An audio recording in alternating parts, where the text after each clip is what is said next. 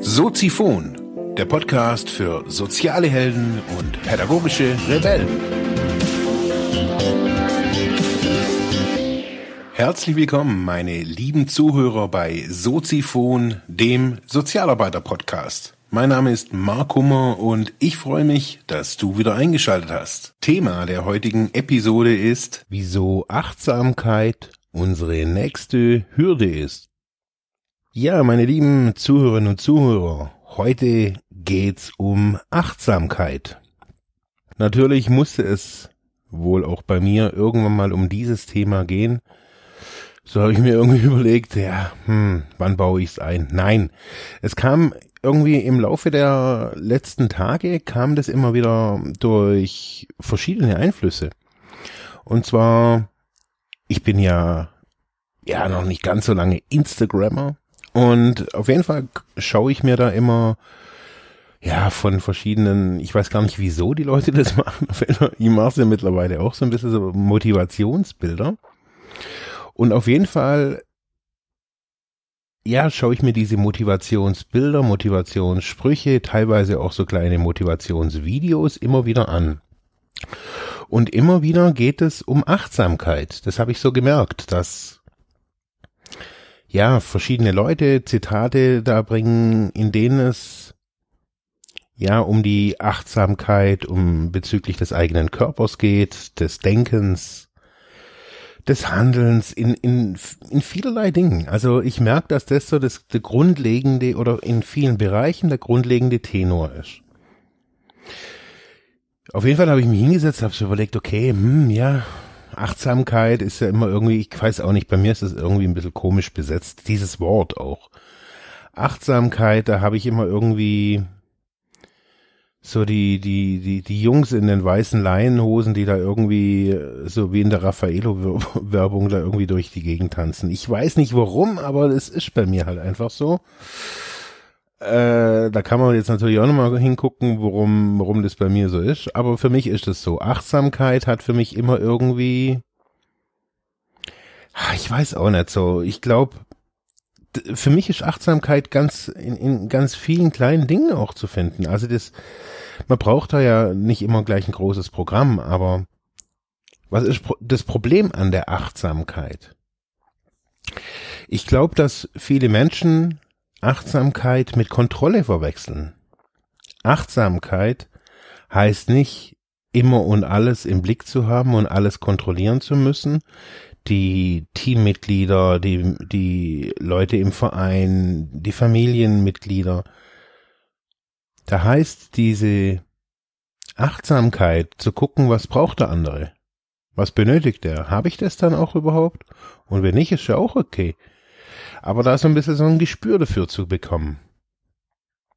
Ich habe dann so rausgefunden, so für mich, so in den letzten Jahren mit den, mit den Coaches, mit denen ich so zusammengearbeitet habe, ging es natürlich auch an einem Punkt immer wieder um, ja, Achtsamkeit sich selbst gegenüber, besonders natürlich im beruflichen Kontext, weil das Interessante ist immer, dass die Leute ja eigentlich schon genau, genau wissen, was ihnen gut tut, also wie sie auf sich achten könnten. Jetzt sind allerdings diese Methoden scheinbar, oder das heißt scheinbar, sie sind irgendwie schwer integrierbar in den Alltag. Also man kann dann sich eine Achtsamkeits-CD runterladen, also was ich da alles gefunden habe, was es da alles gibt. Spannend. Apps und, und, und, und, und. Ja, und ich habe mir dann so, ich habe dann so überlegt, okay, was habe ich in der Vergangenheit alles gemacht? Also bezüglich der, der Achtsamkeit oder der Awareness, wie es ja auch heutzutage in der Hipster-Szene so ein bisschen genannt wird. Was, was sollte ich machen oder was, was möchte ich machen? Und ich glaube, oder was heißt ich glaube, ich weiß, diese Dinge, die, die ich jetzt auch in den vergangenen Episoden beschrieben, beschrieben habe, ich gehe in den Garten, ich mache dies, ich mache jenes, sind Versuche immer wieder ja, auch klar zu machen, dass man dieses ganz, diesen ganzen großen Bau, wo man, glaube ich, so denkt, diese große Hürde, wo man so denkt, oh, zu einem Coach, ich weiß nicht so, oder zu einem Therapeuten, ich weiß nicht. Oh, das ist immer so, hm, ja, man, man wartet ja lieber. Und ich glaube, diese Achtsamkeitsübungen, die man überall so findet, also ich verlinke euch unten jetzt äh, in den Show Notes so ein paar, die ich gefunden habe, die wirklich, finde ich, ganz gut sind. Ich gehe eben jeden Tag oder so gut wie jeden Tag in den Garten. Auch wenn ich da jetzt nichts Handwerkliches tue, sage ich ja immer wieder auch dazu, aber einfach nur das Dasitzen und auch wenn das nur 15 Minuten sind, so kann man das auch in, ja, meines Erachtens fast in jedem Job auch irgendwie tun. Man kann mal vom Firmengelände runtergehen. Wenn das Firmengelände natürlich jetzt irgendwie exorbitant groß ist, muss man sich da Gedanken machen. Also tut es alles meiner Gesundheit wirklich auch gut? Natürlich äh, ist der Job gut und, und, und, und, und. Man hat ja immer irgendwie Gründe. Aber diese Achtsamkeit für sich, das kann man jeden Tag lernen und jeden Tag üben. Und jetzt zum als Beispiel in solch bei solchen Einrichtungen, wie es jetzt bei mir ist, also in so einem Coaching-Büro, da bin ich immer, ich habe da jetzt nicht so viel anderes wie manche andere in, in dem Business auch. Bei mir kann man natürlich Einzel oder man kann dann Einzelbegleitungen buchen, man kann ja, zum Beispiel auch so ein paar Tage bei mir buchen, also dass man sagt, hey, ich komme mal irgendwie drei Tage nach Ravensburg, jeden Vormittag und Nachmittag eine Coaching-Session dazu, einfach so ein bisschen am Bodensee runterkommen, hier die Natur genießen, mal ins Allgäu fahren. Und das alles begleitet zum einfach wieder achtsam auf sich selber gucken, achtsam werden, ja, sich mal wieder spüren, darum geht's ganz häufig, weil ich glaube, dass unsere, unsere Welt, unsere Gesellschaft, wie wir sie in unserem, ja, vielleicht begrenzt, in unserer begrenzten Sicht oft wahrnehmen, ja, das Gespür so ein bisschen weggeht. Also wir, wir spüren uns ja gar nicht mehr so wirklich, so wie, ja, wie, wie wir könnten. Die Achtsamkeit, diese, dieses Gefühl dafür zu bekommen, was tut mir gut, was tut mir nicht gut.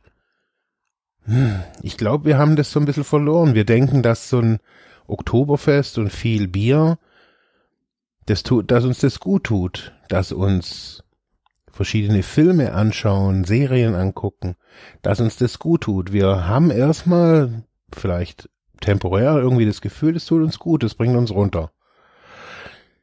Aber wenn wir mal so richtig in uns reinschauen und dann überlegen, hey, tut uns das wirklich gut? Tut uns diese Serie, tut uns dieser Internet, dieser Facebook-Konsum, wie wir ihn jetzt gerade betreiben, tut er, tut er gut? Tut das, was ich, also jetzt in meiner, in, in meiner Situation zum Beispiel auch, tut mir dieses tägliche Senden, tut mir diese Art, wie ich über Instagram und Facebook kommuniziere, tut mir das gut? Muss ich auf mich achten? Und es kann ich in kleinen Schritten tun, dazu braucht es manchmal eine äußere Hilfe, eine Begleitung,